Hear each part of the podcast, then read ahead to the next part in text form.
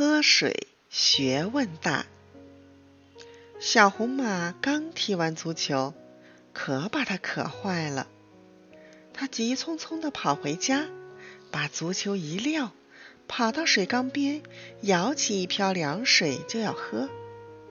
妈妈夺下水瓢，对它说：“生水里面有细菌，喝了会生病的。”小红马拎起炉子上正开着的水壶，倒了一大碗，吹吹热气，刚要喝，妈妈又夺过来说：“喝过热的水会烫坏你的口腔和食道，容易引起炎症。”小红马走到茶几前，摇摇暖水瓶，咕噜咕噜咕噜，还有水呢。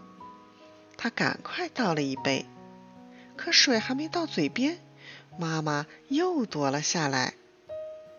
这几天咱们家没人，暖水瓶里的水已经放了好几天了。这种水里有毒物质会增加，喝了会影响你的生长发育。哎呦，怎么这么麻烦？小红马。指着煤气灶上蒸饭的水，赌气地说：“那水一定也不能喝吧？”“是的，那水里含的亚硝酸盐比较多，喝了是容易致癌的。”妈妈边说边端来了一杯放着少量食盐的水。“你刚运动完，喝杯淡盐水能补充体内流失的盐分。”妈妈呀。早就给你预备好了。